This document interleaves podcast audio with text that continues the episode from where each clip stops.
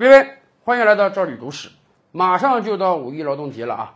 这次的五一劳动节堪称史上最热的小长假了。据相关部门监测说，至少有超过两亿中国人要走出家门到别的地方旅游。今天你如果才想起来计划五一旅游，你下手实在太晚了。你随便打开个订票软件，你去看看啊，那个机票也好，火车票也好，都买不到了。酒店也是爆满的。为什么？咱们都清楚，中国人也憋了一年多了，甚至刚刚过去的春节，很多人响应号召就地过年，恰好有五一这个机会，可以回家团聚一下了。讲到这个事儿，我们就可以跟大家回顾一下五一的历史了。曾几何时啊，我们中国人真是很勤劳，而且生活的很辛苦。倒退二十年，我们一个礼拜只能休一天呀。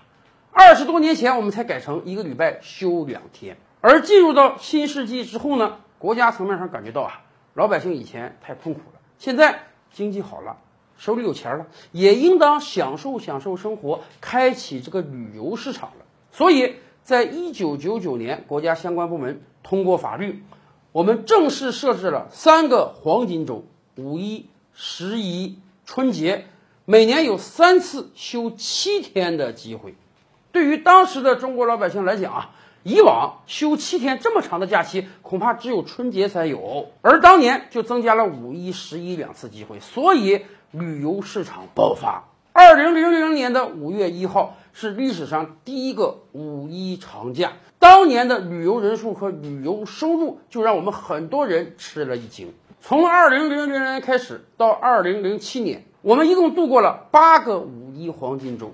到二零零八年的五月份呢，哎，五一的假期被调整了，五一的假期从法定三天调整成了法定一天，所以加上周边的周六日啊，五一就只能放三天假了，长假被取消了。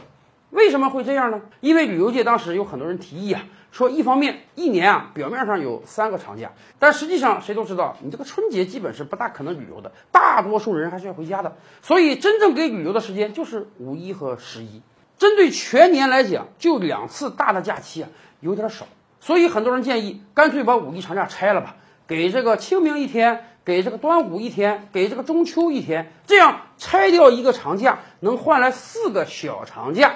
老百姓呢，有更多的时间可以安排自己的休闲，而且还有人提出啊，以往每到五一、十一、春节，整个社会停摆七天，对于这个经济的影响啊太大，因为你这个长假时间很长嘛，一停，整个社会全都停止运转，除了一些必要部门之外，所以大家建议有没有可能啊，我们不要搞固定的假期，我们要多搞这个带薪休假。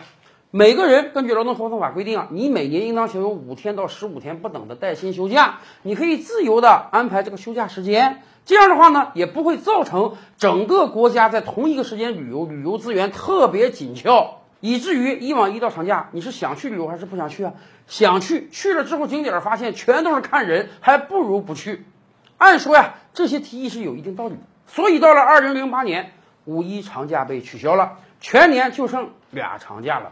一直到今天，这个新的放假方法呢，延续了十几年。但是每一年都会有很多人提议要求恢复五一长假。为什么？大家说，一方面你那个带薪休假是虚的，对于很多中小企业来讲，那个周六都让你上班了，还能给你带薪休假吗？还真不如以往的这个五一长假，我是强制性的，全社会都休。那你这个老板再狠，也顶多让人家五月六号、七号上班，你也不敢说一天都不给人家放假。而另一方面呢，是把五一拆了之后，多了这个清明啊、端午啊、中秋啊。可是本来那天就放两天，你多放一天，很多人觉得不解渴。两三天的休息日也没法安排稍微长远一点的旅行。所以很多人建议啊，说理论上讲，我们现在就十一一个长假是旅游的黄金期，有没有可能干脆把这个五一长假给恢复起来？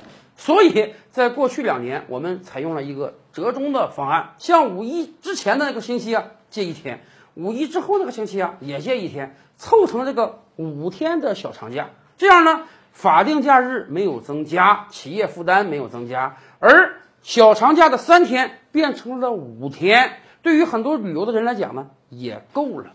那么您感觉，通过咱们回顾二十年来五一长假历史的演变，未来我们应当恢复五一长假呢，还是维持现状好呢？